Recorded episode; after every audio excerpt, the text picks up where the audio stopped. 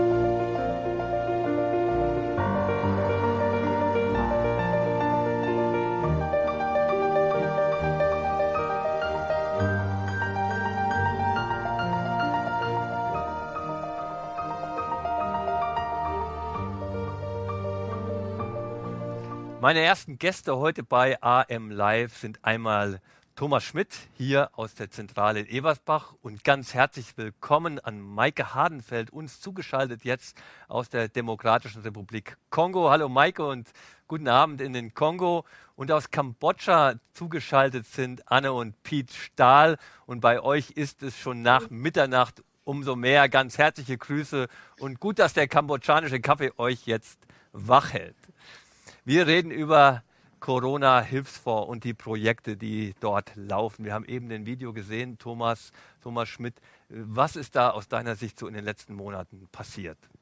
Ja, ich bin sehr dankbar, dass wir als Team sehr schnell reagiert haben. Wir haben ganz am Anfang eine Zoom-Schaltung gehabt, alle Missionare in den betroffenen Ländern zusammengeschaltet, überlegt, wie können wir helfen und haben dann sehr schnell äh, Summen aufbringen können, haben jetzt schon über 30 Projekte in 28 Ländern gemacht und haben schon fast 200.000 Euro investiert. Da bin ich sehr dankbar für. Am Anfang überwiegend noch Nahrungsmittelhilfe, um die Menschen zu versorgen, die keine Arbeit mehr hatten. Jetzt nähern wir uns der zweiten Phase, die sehr entscheidend ist, weil wir wollen wegkommen von dem einfach nur Essen zur Verfügung stellen und hinkommen, dass die Leute wieder Jobs haben, wieder selbst Einkommen generieren können. Und das ist jetzt die Phase, in der wir uns befinden und wo erste Projekte jetzt schon anlaufen. Zum Beispiel im Kongo, da haben wir eine ganz spannende Sache am Start, aber auch in anderen Ländern. Danke, Thomas. Das ist das Stichwort, Maike. Äh, Thomas sprach das an. Ihr seid so in der zweiten Phase der Projektentwicklung ähm, und ihr habt euch was ausgedacht mit Motorrädern, eine ganz spezielle Geschichte. Was hat es damit auf sich? Ja, also es geht darum, dass wir die Bibelschule unterstützen wollen, die eigentlich ziemlich blockiert sind durch diesen ganzen Corona-Stillstand, weil auch die Gemeinden sich nicht mehr treffen konnten und dadurch auch keine Gehälter mehr gezahlt werden konnten seit Monaten. Und die Idee ist, dass wir eben durch Motorräder ein Einkommen haben, ein wöchentliches, und davon können wir eben wieder die, äh, ja, die Kosten tragen, die halt so entstehen. Und das, ja, ist noch am Anlaufen, aber es hört sich sehr vielversprechend an alles. Sehr kreativ, sehr spannend. Du hast mir eben auch, als wir im Vorgespräch miteinander uns unterhalten haben, erzählt von dieser besonderen Herausforderung, gerade im Kongo, dadurch, dass die Schulen, äh, dass junge Leute jetzt einfach nichts mehr zu tun haben. Die Schulen sind geschlossen, die Universitäten sind mhm. geschlossen. Äh, und das Land, in dem du lebst und arbeitest, ist ja generell im Moment gerade der Ostkongo äh, extrem herausgefordert durch Stammeskriege, Rivalitäten, Warlords überall und ist auch sehr gefährlich dort. Ähm, kannst du uns noch mal so ein bisschen mit hineinnehmen, ähm, welche Auswirkungen Corona da im Moment aktuell gerade im Blick auf junge Leute hat?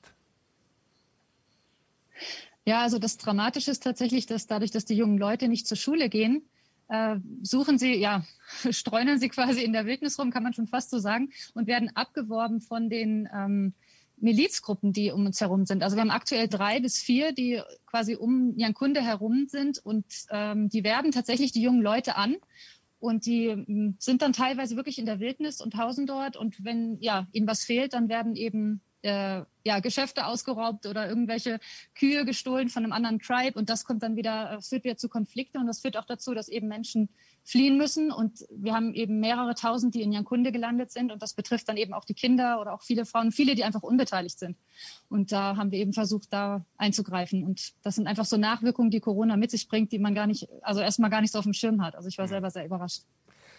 Maike, das klingt wirklich sehr herausfordernd. Wir beten für dich und danke, dass du ähm, zugeschaltet bist, äh, auch in diesem, ja, an diesem Abend hier nach Eversbach.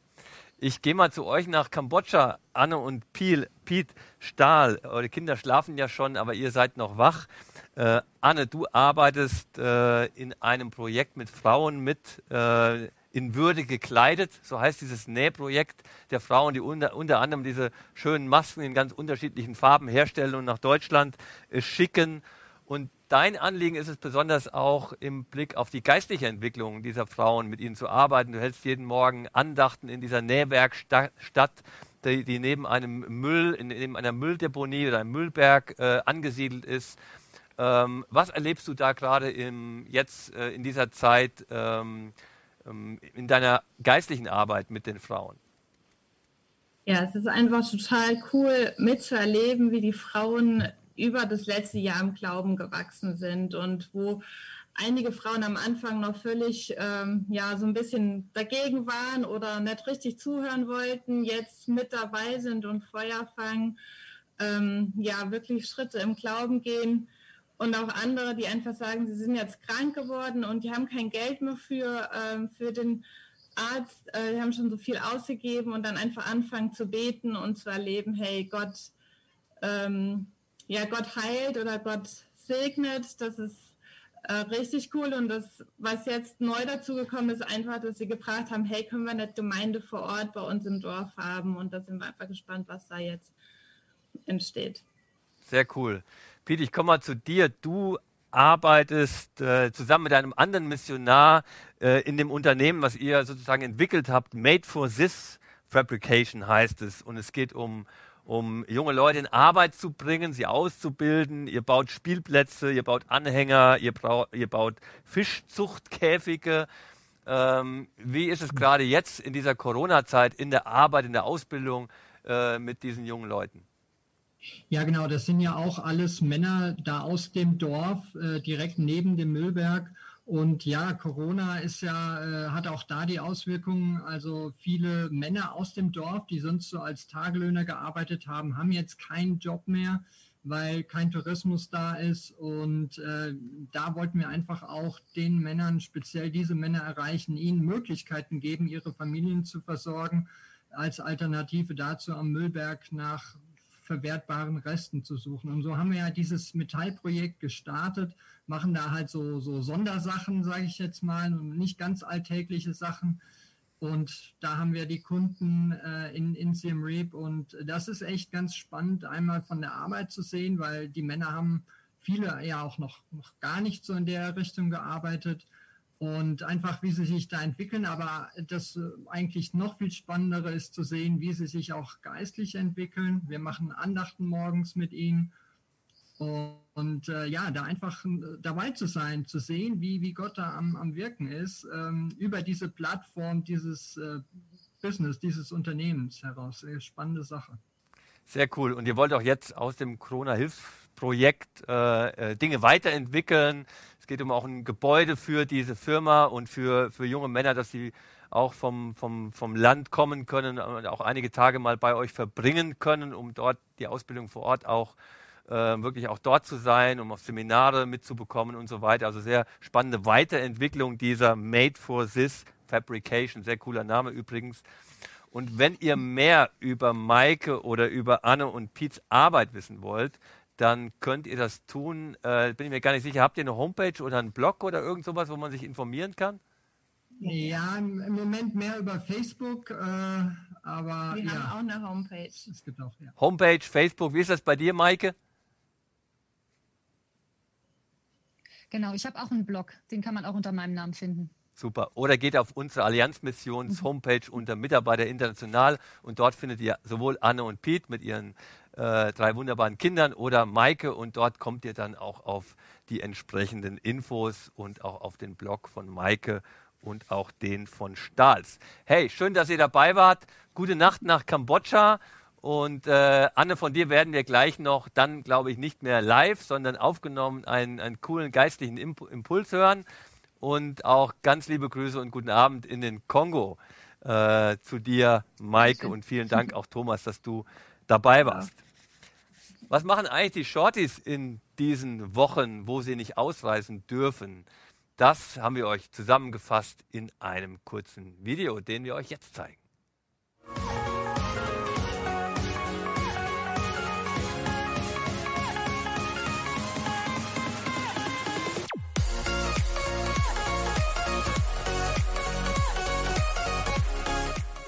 Hallo, ich bin die Charlotte und ich zeige euch jetzt, was wir hier in Ebers machen.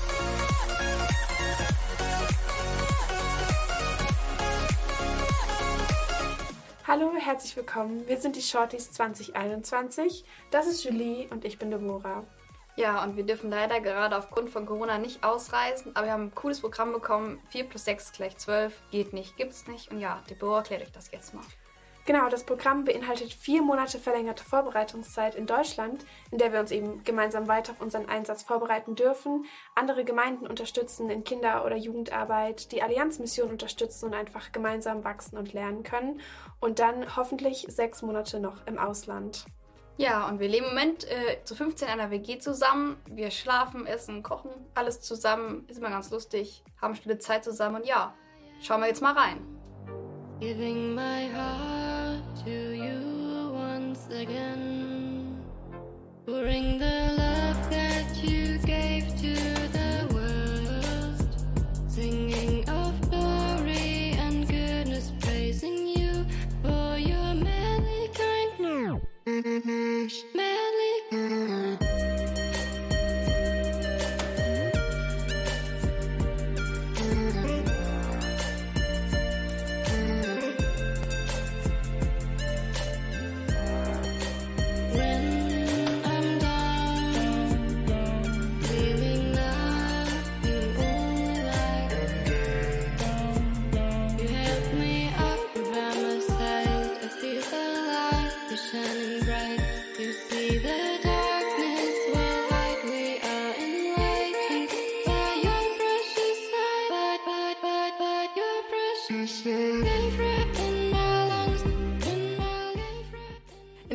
haben wir nicht nur unser WG-Leben organisiert, sondern wir hatten auch verschiedene Seminare zu den Themen Jüngerschaft, Leiterschaft und Evangelisation.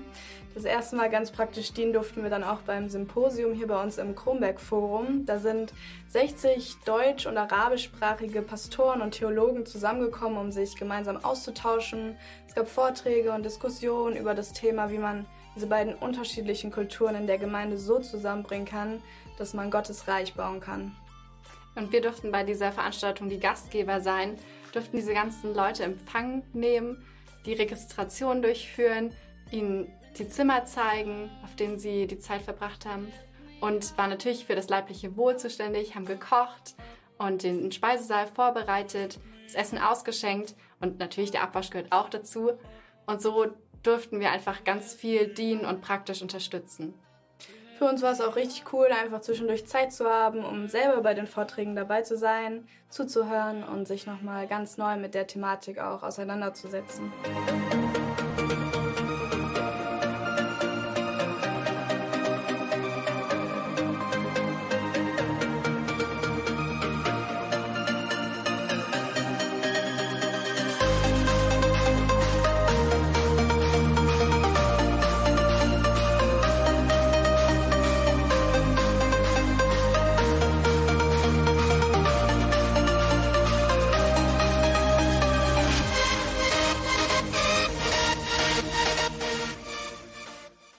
Bin Tara und ich wollte eigentlich nach Südostasien. Hallo, ich bin Lena und ich wollte auf die Philippinen. Ja, und wollen ist äh, der richtige Ausdruck für das, was wir momentan erleben. Das, was wir wollen, zählt nicht länger. Corona hat alles über den Haufen geschmissen. Und ähm, zuerst war das sehr enttäuschend für uns, dass unser FSJ nicht so stattfinden kann, wie wir uns das vorgestellt haben. Aber wir dürfen momentan total erleben, wie unglaublich wichtig es ist, was für ein Segen es ist, ähm, dass wir unser Leben in Gottes Hände legen und dass wir ihm bedingungslos vertrauen und folgen. Ja, ich durfte erfahren, wie es ist, Gottes großartigen Plänen zu vertrauen. Ich wollte eigentlich auf die Philippinen und dort was mit Gott erleben. Ähm, und das funktioniert nicht und darüber bin ich sehr enttäuscht. Ähm, doch ich merke gerade, dass ich hier am richtigen Ort bin, dass 4 plus 6 ist, das, was ich brauche, die Gespräche mit den Leuten, ähm, die Seminare, die wir haben. Ich wachse momentan unglaublich in meinem Glauben und merke einfach, dass es das Richtige für mich ist und dass Gott da einfach einen richtig guten Plan für mich hat. Hm. Ja, total. Wir sind super dankbar für all die Erfahrungen, die wir machen dürfen. Auch gerade, dass wir zum Beispiel jetzt nächstes Jahr nach Südtirol fahren können, um dann Kurzeinsatz zu machen und den Menschen praktisch zu dienen und von Gottes äh, guter Botschaft erzählen können. Und ähm, ja, dass wir einfach durch die AM die Möglichkeit bekommen, all das zu erleben.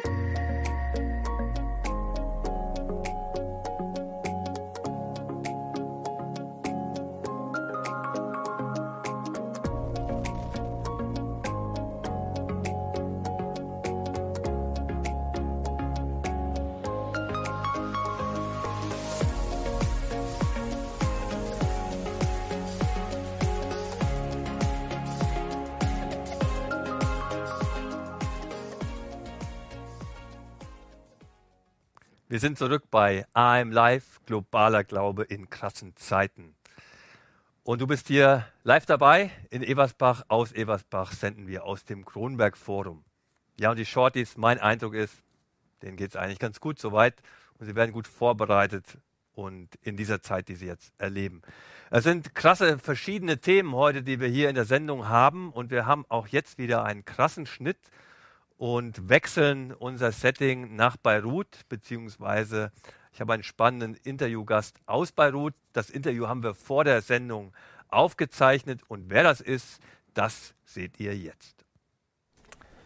So, welcome, Joseph Najim, pastor of the Free Evangelical Church of Beirut, and you are also the president of the Free Evangelical Churches in the Middle East and North Africa. Joseph, it's so good to see you and that we are connected through our Lord and Savior Jesus Christ. Even so, the disaster, Joseph, happened a few weeks ago. Many of us still remember the images of the huge explosion from the news. And it was amazing what I have heard about the reaction, especially from the younger generation after the explosion. Please, can you tell us more about how the younger generation reacted? Yes, uh, right after the explosion of the of the port of Beirut, uh, our younger generation, uh, in general, uh, felt the responsibility to move quickly, to uh, to take action in terms of responding to the crisis. So we have seen Uh, uh, hundreds of young people carrying uh, uh, cleaning uh, instruments uh, in order to clean all the streets. we felt very proud of our young generation. They felt that this is their their country, this is their city that has been attacked, and they wanted to to respond uh, by assuming the responsibility of uh, of restoring back the situation, not waiting for the government or the government people because we are all uh, angry against the government, especially that this explosion was uh, uh, was behind the neg- neglect uh, and the and the bad administration of the government, which led that this explosion took place because these nitrite uh, ammonium 2.7 tons were left there at the port for many years, like since 2014. Mm, yes, it's, it's, it's crazy. We cannot imagine uh, um, how does it happen, but also it's, it's amazing to hear about the reaction from the younger generation. Please tell us a little bit more how, how many families or, or people uh, are affected by the explosion? You know, this uh, the blast, the blast of the explosion were really considered like on the Richter uh, scale, like uh, around four point uh, Richter scale. It's like a big explosion. Uh, it, it was uh, it was it was similar like a small nuclear bomb in a way. So there has been 200 dead people. Um, around 150 died right away, and around 50 so far after the explosion were admitted to hospitals and they died later on, including my mother who passed away like a few days ago because of the blast of the explosion in her apartment. So there was 200 people killed. There was around 6,000 injured and around 300,000 households. Huge numbers, and especially I want to say uh, heartfelt condolences on the death of your mother. And uh, we pray just before our, we record this interview together, and, and we are we are yes feeling uh, with you and with your your family and and God's comfort for you and for your family. Thank you. Thank you. Well, praise God, my mother was a Christian, so I know she is now in a much, much better place. Mm. Joseph, you have mentioned uh, the political and the economic, economic situation before the explosion. Um, the situation was extremely difficult, and uh, many people, especially the young generation, demonstrated in the streets. Um, how do you assess the situation today? We, we, there is like a great divorce between the people and their government. We don't trust our government because of the corruption, and uh, and now we are in a bottleneck considering the, the economical situation uh, today and especially in the future. Our younger generation now are wondering whether uh, whether the country will get back to its on its feet or is it time for them to consider going somewhere else you know and uh, immigrate to another country. So we are in a great dilemma now, and people are really uh, in a hopeless situation. There is anger, there is deception, and there is a, and there is a sense of hopelessness in their lives. Joseph, let me ask a last question. It's, it's very interesting uh, how you, as, as a church, are planning now to react and to face the needs of, of the people in your, in your district, in your area, in the city of Beirut. Can you tell us a few sentences about, about what, what your plans are about? We have a plan now uh, uh, under, uh, on, the way to reach out to 200 families uh, who were affected directly by the Beirut explosion. We want to uh, visit uh, these families on a monthly basis over the next six months. And uh, every time we visit them, we bring a, a small gift of cash with us just to respond to their small bills like a generator bill or electricity bill because we don't want them to stay without electricity, especially that now uh, the school year is really relying on studying online and uh, for their children to be able to continue their education from home online. But uh, we believe that uh, through these visits we can build relationships, and this is this will, this will be a platform uh, for us to use this crisis as an opportunity to reach out with the gospel of Jesus. So we want to pray with each family.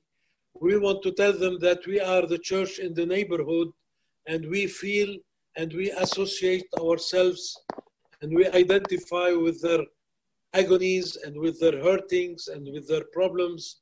But we want to bring their attention that we need to fix, that God needs to fix our lives Hmm. as, as individuals and as families so that we can really have hope for the future and for eternity. Thank you, Joseph, uh, and and and God's strength and and God's blessing for this plan and for this outreach during the next weeks and months. We will support you uh, in and for that, of course, and we will pray for you. And yes, all the best for you personally, especially during these days. Thank you, Thomas. We really appreciate your your uh, uh, your uh, love and care for us, and we thank you for your prayers and your uh, encouragement. Okay, bye bye, Joseph, and uh, Thank you. all the best for you. Willkommen zurück, wieder live in Ebersbach. Schön, dass du dabei bist bei AM Live Globaler Glaube in krassen Zeiten. Ja, ein bewegendes Interview aus Beirut und wir bitten euch, die Bildqualität bitte ich euch zu entschuldigen. Aber so ist das nun mal manchmal mit dieser global vernetzten Welt. Jetzt zu Gast hier bei uns im Studio Michael Hörder, Referent für Migration und Integration bei der Allianzmission und Willi Ferderer, Referent für internationale Gemeindearbeit bei der Allianzmission und dem Bund Freie Evangelischer Gemeinden. Schön, willkommen euch beiden hier heute Abend. Ähm, Michael, Referent für Migration und Integration. Woher die Leidenschaft für dieses Thema? Ich war 19 Jahre lang in Afrika und habe sehr viel interkulturelle Erfahrungen gesammelt und die möchte ich jetzt hier einbringen in diese Arbeit mit Migranten und Flüchtlingen. Dann äh, war ich natürlich auch selbst Migrant dort. Ich weiß ein Stück weit, wie sich hier die Leute fühlen als Migranten, als äh, Asylbewerber. Und Gott hat mich berufen und mir deutlich gemacht, Michael, kümmere dich um diese Menschen hier in Deutschland. Da merkt man schon deinen Herzschlag für, für die Menschen. Ähm, wie ist es denen, den Flüchtlingen, den Migranten ganz besonders in den letzten Monaten in der Corona-Krise ergangen? Äh, nimm uns mit hinein, äh, was dich dort bewegt hat. Also Corona löste eine große Verunsicherung und Verängstigung aus unter den Asylbewerbern. Viele Asylbewerber, die gingen gar nicht mehr aus den Gemeinschaftsunterkünften raus. Sie blieben in ihren Zimmern, weil sie Angst hatten, dass Corona überall ist. Ähm, selbst draußen in der Luft. Sie konnten sich das nicht vorstellen und hatten Riesenangst. Und äh, so haben sie sich verschanzt und äh, haben sich selbst isoliert. Hinzu kam wir wollten ihnen helfen, aber wir hatten eine Besuchersperre vom Landkreis auferlegt bekommen. Wir durften gar nicht in die Gemeinschaftsunterkünfte gehen. So konnten wir ihnen auch gar nicht helfen. Die Isolation, die wurde immer größer von ihnen und das war, äh, ja, und sie rutschten in die Einsamkeit. Und beim Lockdown, da war es sogar so, durch, da wurden die Deutschkurse gestrichen. Sie hatten keine sozialen Kontakte mehr nach außen und das brachte sie noch mehr in die Isolation. Und sie haben dadurch auch so äh, den äh, Tagesrhythmus verloren. Also es war, ähm, ja, sie, sie, sie erlebten Frustration, Depression und Irritation. Es liegt der Lockdown schon wieder auch äh, ein paar Monate zurück. Inzwischen ist auch viel vergangen. Ihr habt viel probiert, um in Kontakt zu bleiben und Kontakt aufzunehmen und euer Bestes zu tun, um auch diese Isolation auch aufzubrechen. Du hast mir von einem besonderen Highlight erzählt, von einem besonderen Gottesdienst. Äh, was hat es damit auf sich? Ja, genau. Leider konnten wir unsere äh, Gottesdienste nicht mehr durchführen, diese Live-Gottesdienste in der Gemeinde mit den Migranten. Und dann haben wir uns überlegt, wir, äh, wir nehmen das Stadion in Haiger und das hatte 1700 Plätze. Wir haben davon 300 Plätze bekommen und die haben wir dann auch voll äh, ausgenutzt. Wir, mussten, wir durften nur 300 ähm, Plätze nehmen wegen den Hygieneauflagen. Ähm, genau, aber die haben wir genutzt und das Stadion war im Prinzip ausverkauft. Also ähm, das war wirklich ein Highlight, ein, ein Highlight der Begegnung, der Gemeinschaft und das war wirklich super. Super. Mhm. Das war so mit Abstand das Beste, muss ich sagen. Wow. Vielen Dank, Michael. Ich komme mal zu dir, Willi. Ähm, du bist viel unterwegs in Deutschland, Referent für internationale Gemeinde und hier unser Magazin Move, das, die neueste Ausgabe, ist voll von Berichten über eure Arbeit in Deutschland mit dem Team, zu dem ja noch viele andere dazugehören. Und äh, unter anderem dort kann man nachlesen, dass es 63 Gemeinden und Gruppen, fremdsprachige Gemeinden und Gruppen gibt Ja. im äh, Bund Freie Evangelischer Gemeinden und, und weit mehr auch noch Gruppen und viele Hauskreise, Hauskirchen. Ähm, Willi, was erlebst du oder wie erlebst du äh, besonders bei Migrantengemeinden im Moment äh, die letzten Monate? Was ist dort besonders markant gewesen? Also zu Beginn sind einige Veranstaltungen natürlich ausgefallen, auch Gottesdienste. Da ist auch ein Spendeneinbruch gewesen in manchen Gemeinden. Und, äh, Das hört man von deutschen Gemeinden weniger. Wie, wieso gerade bei Migranten? ja, weil die gerade besonders auf die Kollekte angewiesen sind. Mhm. Sie sammeln meistens in Gruppen Mhm. äh, die Kollekten am Ende des Gottesdienstes oder zwischendurch. Mhm. Wie erlebst du sonst die Atmosphäre in den Migrantengemeinden? Ist das viel Angst oder ist das, wir müssen doch jetzt versuchen, irgendwie äh, das Beste daraus zu machen? Wie ist so die Atmosphäre? Es ist ganz unterschiedlich. Äh, die einen sind ängstlich und sehr vorsichtig oder übervorsichtig sogar, die anderen wieder mutig, sehr mutig, geben sogar richtig Gas. Mhm. Ja. Einige sind auch äh, arbeitslos geworden, besonders Vietnamesen. Auch Kleingewerbetreibende haben ihre Arbeit verloren gewissermaßen oder haben keine Aufträge mehr. Genau, Blumenverkäufer oder Restaurantbesitzer und so weiter. Mhm.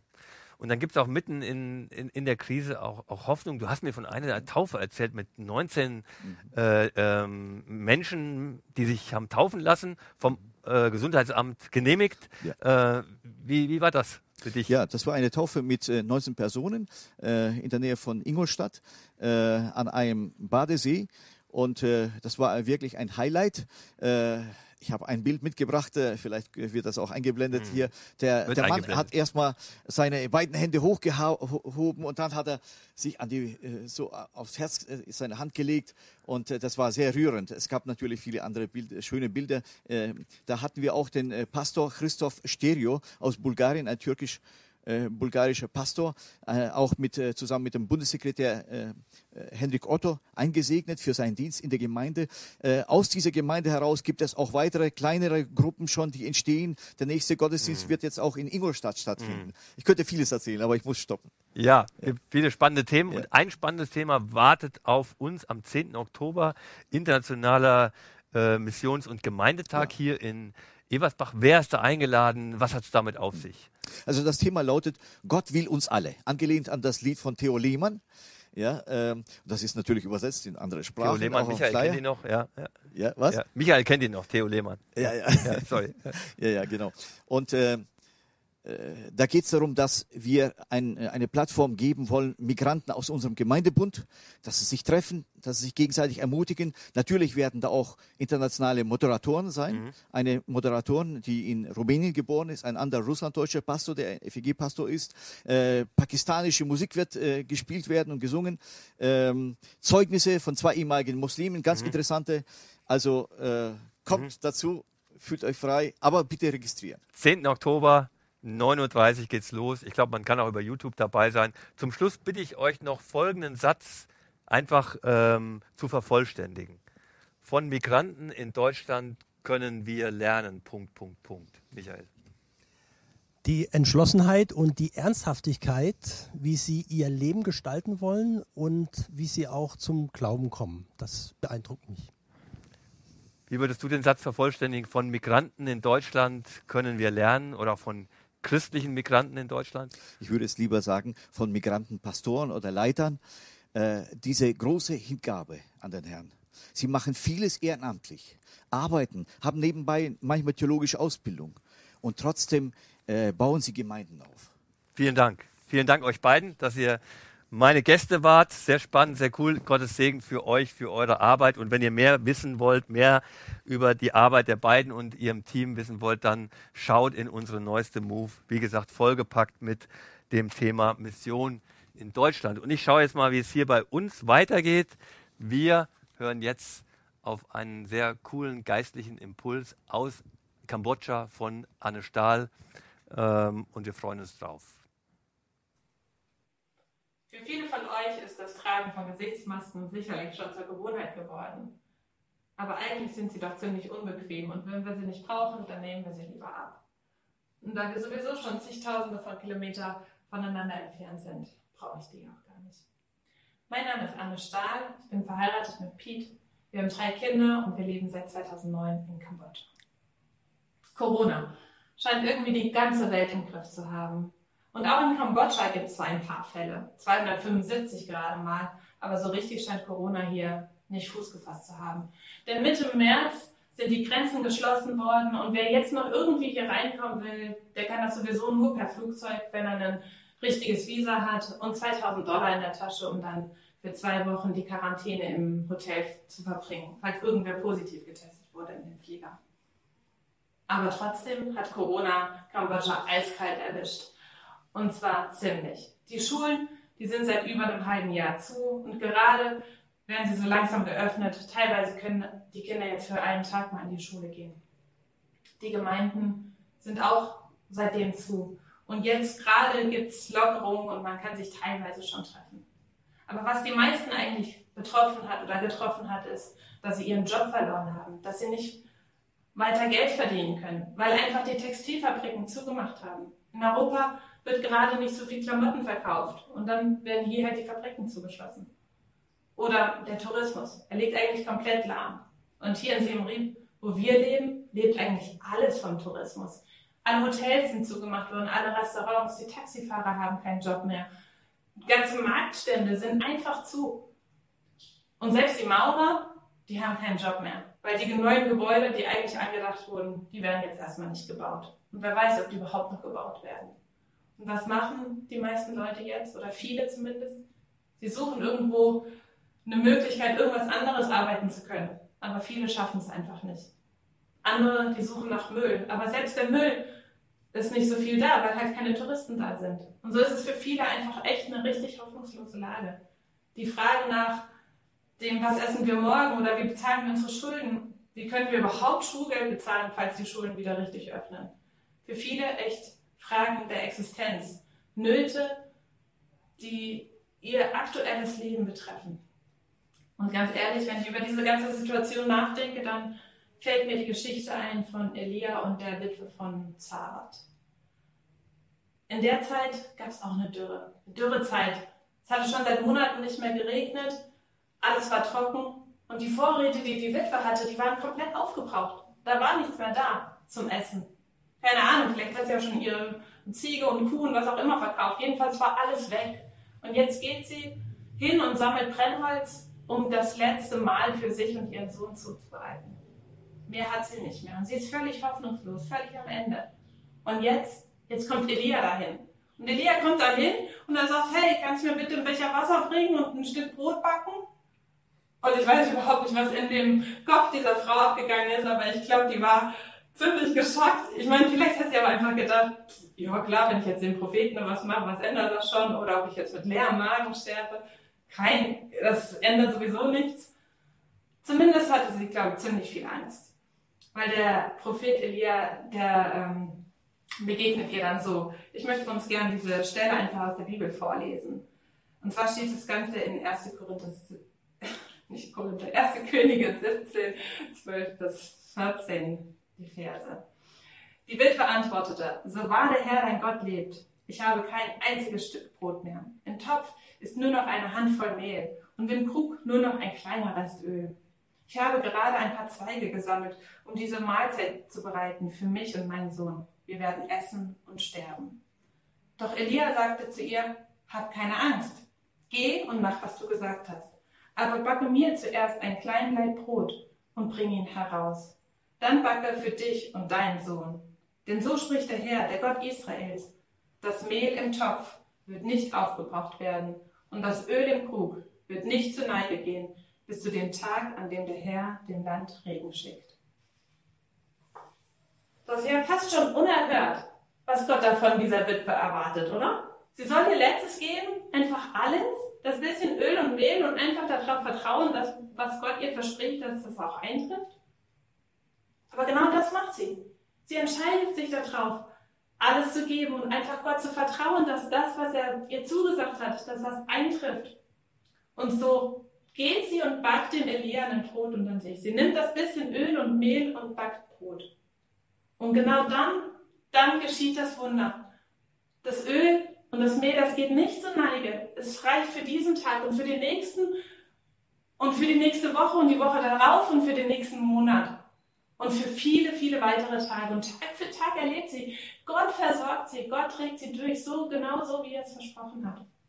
Er ist ihr Versorger. Und mir scheint es, dass diese Geschichte diesem Prinzip Gottes ist, dass Gott immer wieder von uns äh, fordert, dass wir alles, ja, dass wir ihm einfach alles geben, dass wir unser Vertrauen ganz auf ihn setzen. Und dann schüttet er sein Segen auf. Genauso wie der Junge, der die Fische und das Brot Jesus gibt und dann teilt Jesus es und 5000 Menschen werden satt und es bleibt noch viel übrig, zwölf Körbe. Was für ein Wunder. Aber es ist immer wieder für uns neu, ein Vertrauensschritt, ein Glaubensschritt, ein Schritt ins Ungewisse. Wird Gott wirklich das halten, was er versprochen hat? Ich meine, es ist eine Sache zu sagen, ich glaube, aber es ist doch eine ganz andere zu sagen, und dann das auch wirklich zu zeigen, dass ich es glaube. Aber ich bin davon überzeugt, dass wir immer wieder in unserem Leben genau diese Glaubensschritte tun müssen. Genau wie die Israeliten erst in den Jordan reingehen mussten und ihre Füße sozusagen nass wurden, bevor Gott dann das, den Fluss geteilt hat. So fordert Gott uns auch immer wieder heraus, nass, nasse Füße zu bekommen. Und die Frage ist, wo fordert Gott dich heraus, nasse Füße zu bekommen? Was ist dein Öl? Was ist dein Mehl, was du geben sollst? Und ein weiterer Aspekt eigentlich dieser Geschichte ist, dadurch, dass die Witwe gehorsam war, dadurch, dass sie ähm, das Brot gebacken hat, hat sie nicht nur Segen für sich selber erfahren, sondern auch andere gesegnet. Und ich möchte euch gerne zum Schluss noch eine Geschichte erzählen, die ich letzten Samstag miterleben durfte. Und zwar arbeite ich in einem Nähzentrum mit Frauen, die vor einem Jahr noch auf dem Müllberg gearbeitet haben und dort versucht haben, irgendwie Brauchbares zu suchen. Und seit einem Jahr arbeiten sie nun in diesem Nähzentrum und nähen T-Shirts und gerade auch halt Gesichtsmasken. Und wir haben sie herausgefordert und haben gesagt, hey, ähm, überlegt mal in eurem Umfeld, wo kennt ihr drei Familien, die gerade nichts zu essen haben, denen es richtig dreckig geht. Und erst eine Bedingung ist, sie dürfen nicht Teil eurer Familie sein. Und jedem von ihnen fielen Leute ein, Alleinerziehende, Leute, die auf dem Müllwerk arbeiten, Lahme, Blinde, Geschiedene, alte Omas, alles Mögliche. Und dann haben wir Lebensmittel besorgt und haben sie ins Dorf gebracht, zu Piets Werkstatt. Und an dem Tag, es hat echt in Stürmen geregnet und diese Straße da, die war echt ein Schlamm. Und die Frauen, die sind mit dem Moped dorthin gekommen und dann haben sie ein Lebensmittelpaket nach dem anderen abgeholt und das dann zu den Familien gebracht.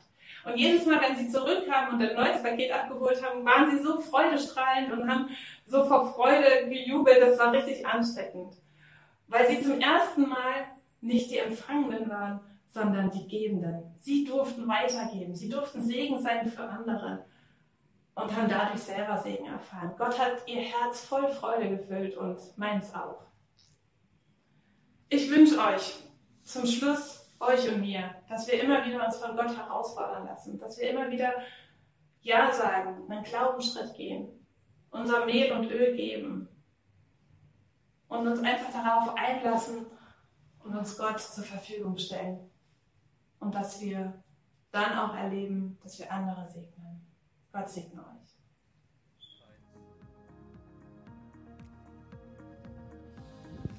Nach dem, was wir jetzt alles gehört und gesehen haben, wollen wir gemeinsam beten. Danke, Herr Jesus, für diese Corona-Hilfsfonds. Herr, danke, dass du uns so reich beschenkt hast damit. Herr, und segne du all die Spender.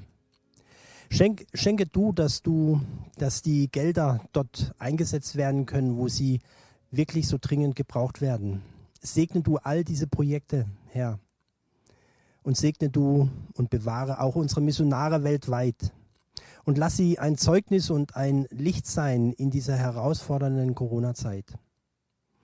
Herr, segne und bewahre du auch besonders unsere einheimischen Mitarbeiter. Sei du ihnen nahe, Herr, und beschenke du sie mit deiner Gegenwart. Danke auch für unsere Shorties. Gib du ihnen Kraft, Freude und Gesundheit in ihrem Dienst. Und Herr, wir danken dir. Danke, dass du immer bei uns bist, egal durch welche Zeiten wir gehen. Stärke du unseren Glauben in diesen krassen Zeiten. Amen. vollgepackte 45 Minuten. Da war eine Menge drin, ganz viele unterschiedliche Eindrücke und auch geistliche Momente, wie auch jetzt das Beten miteinander gerade. Ich möchte euch noch hinweisen, nochmal auf den 10. Oktober, Internationaler Missions- und Gemeindetag, 9.30 Uhr, sei gerne dabei. 17. Oktober, 14 Uhr, weltweites Online-Gebetstreffen Du kannst mitbeten über Zoom. Du kannst Missionarinnen und Missionare und Mitarbeiterinnen und Mitarbeiter der Allianzmission treffen und wir beten gemeinsam in diesem Online-Gebetstreffen. Äh, und wenn du wissen willst und Zugang bekommen möchtest dazu, dann abonniere bitte unseren Montags-Gebets-Newsletter oder den Telegram-Gebets-Newsletter, der jeden Morgen um 7 Uhr mit einer kurzen Gebetsnachricht auf dein Handy aufpoppt. Und am 23. und 24. laden wir euch herzlich ein zum nächsten G-Seminar für alle die von euch, die sich mit Mission intensiver beschäftigen und sich fragen, ob und wo da dein, mein Platz ist. Und darüber sprechen wir mit euch am 23. und 24. Oktober. Sehr spannend. Informier dich auf unserer Homepage und melde dich gerne an, sei unser Gast. Und vielen, vielen Dank, dass ihr uns auch weiterhin treu zur Seite steht, dass ihr uns unterstützt, auch mit euren finanziellen Ressourcen und Möglichkeiten. Ihr könnt auch jetzt spenden ähm, über unsere Homepage oder geht in unseren Chat, da habt ihr so einen Spendenlink. Und danke für alle euer, für eure Gaben und für eure Unterstützung. Und verfolgt uns über die sozialen Medien und dann erfahrt ihr den nächsten Termin von AM Live. Danke, dass ihr dabei wart heute. Gottes Segen für dich, für euch an euren Orten. Seid herzlich gegrüßt. Ciao aus Eversbach, euer Thomas.